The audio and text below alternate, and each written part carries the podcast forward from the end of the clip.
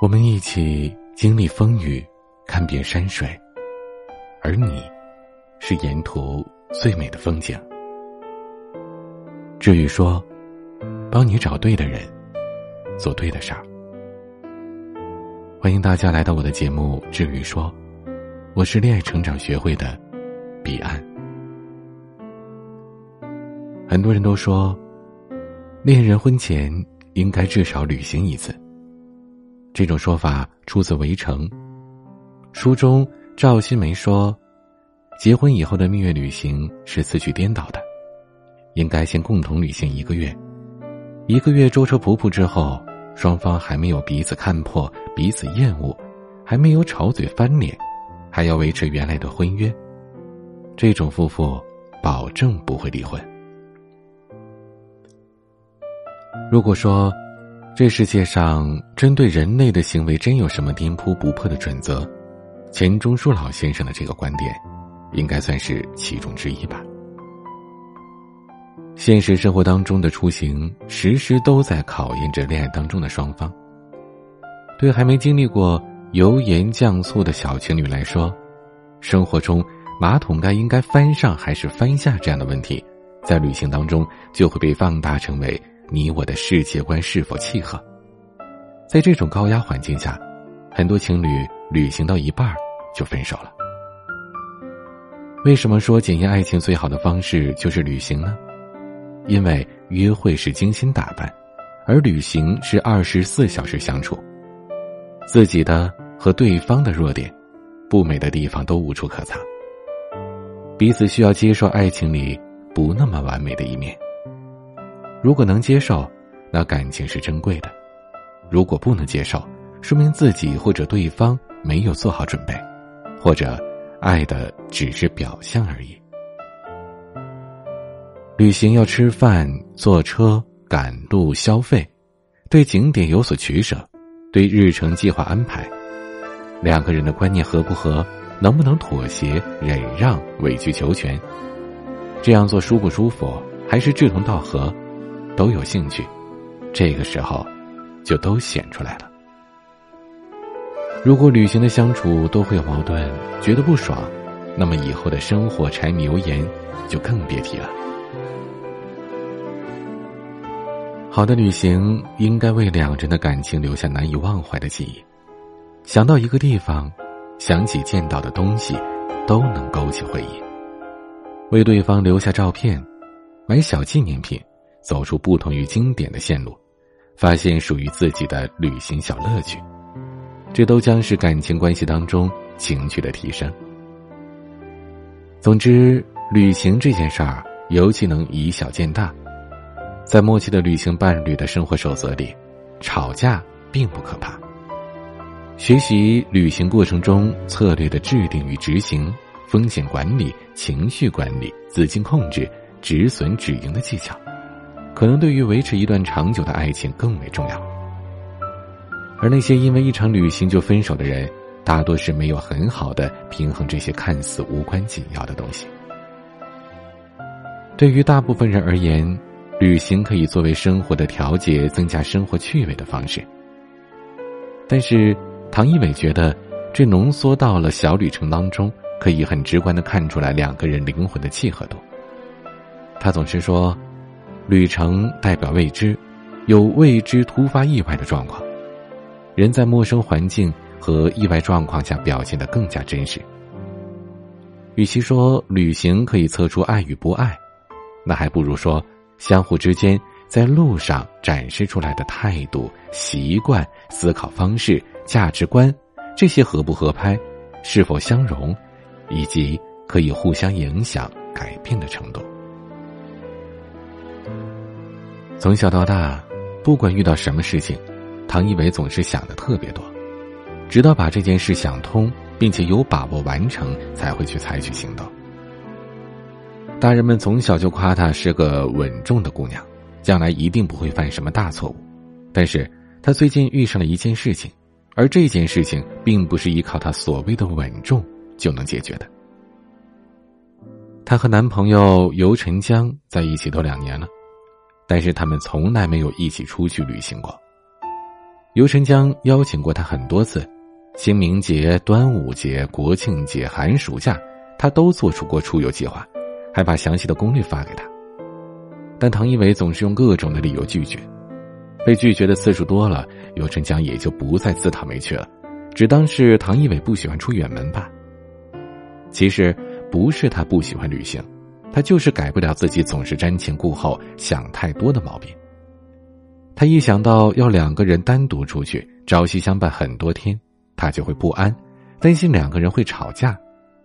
毕竟他和男朋友的性格有很多不同，在消费观、生活习惯等方面也有着很大的差异。即使在平时，两个人对于同一件事情的看法分歧也很多，又没有经过磨合，这样贸然出去旅行，肯定会有不愉快的事情发生，甚至。会让他细心经营两年多的感情轰然坍塌。他爱尤晨江，他不允许这样的事情发生。直到有一次，她带男朋友和大学同学吃饭，说起当时大家的梦想，他们都还记得，唐一伟的梦想是毕业旅行能去希腊，住在海边的蓝色房子里，就像《十八岁夏天》里的女主人公一样。尤晨江听到这里就不开心了，他之前一直以为唐一伟不喜欢旅行，甚至对这件事是有什么阴影，所以才不和他一块出去玩的。但是他明明很喜欢旅行啊，这让尤晨江非常不解。他甚至觉得，唐一伟没有很喜欢自己，所以才不愿意和自己去旅行。刚好小长假又快到了，他决定最后邀请唐一伟一次，去他最喜欢的西塘。再次收到邀请的唐一伟很矛盾，他知道这是自己最后的机会，但是又过不了自己给自己设定的那个坎儿。时间不多啊，他决定找专业的情感咨询师问问，希望他们能解开自己的心结。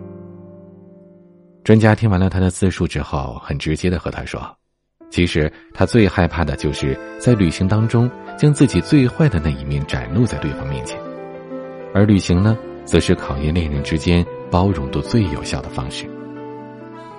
毕竟旅行是两个人的空间交汇，两个人出去旅游，基本上每天二十四小时都会在一起，所有的缺点都会放到最大化。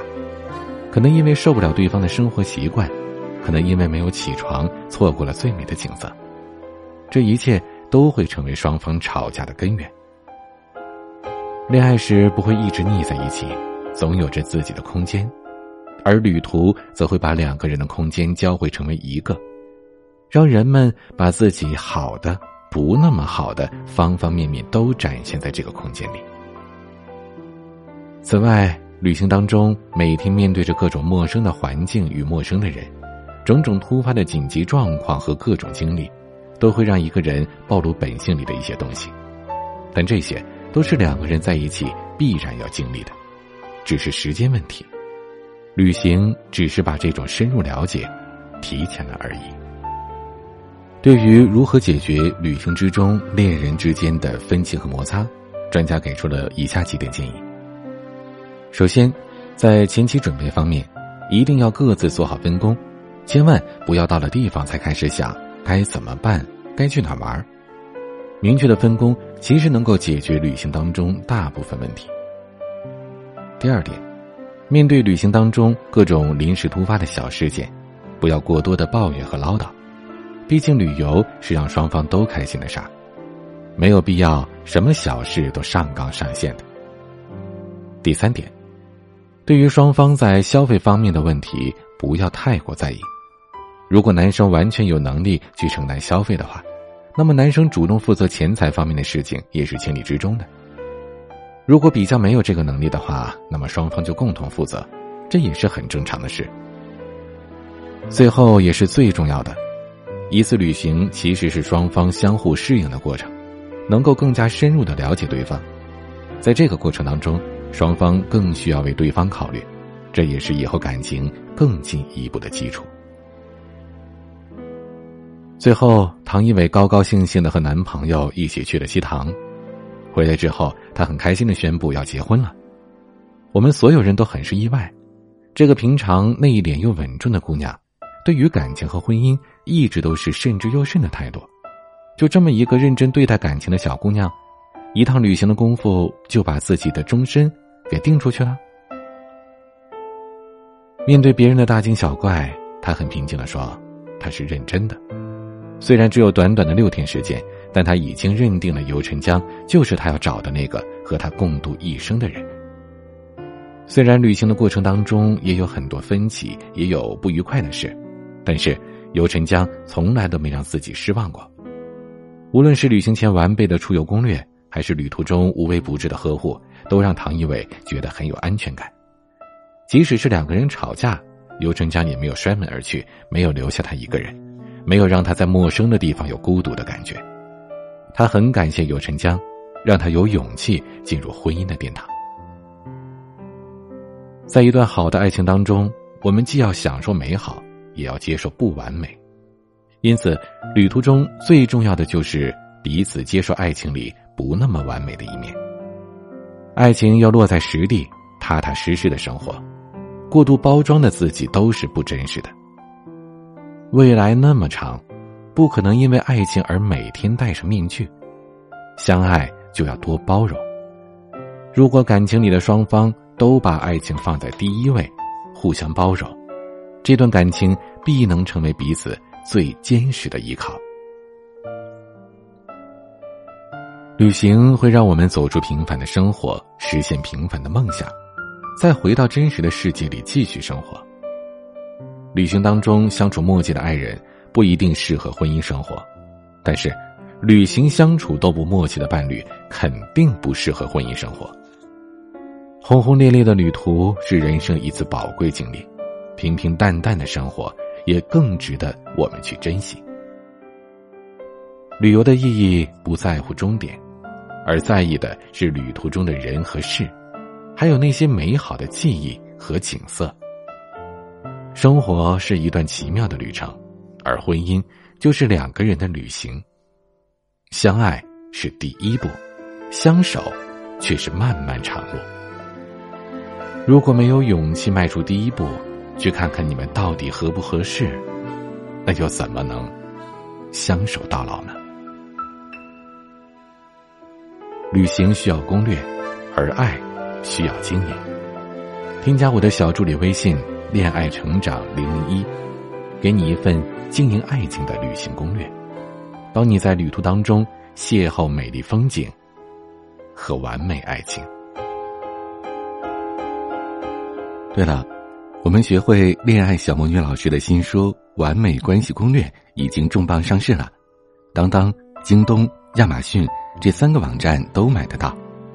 当当网更有独家签名本，欢迎大家支持选购哦。我是您的恋爱成长咨询师，彼岸，晚安。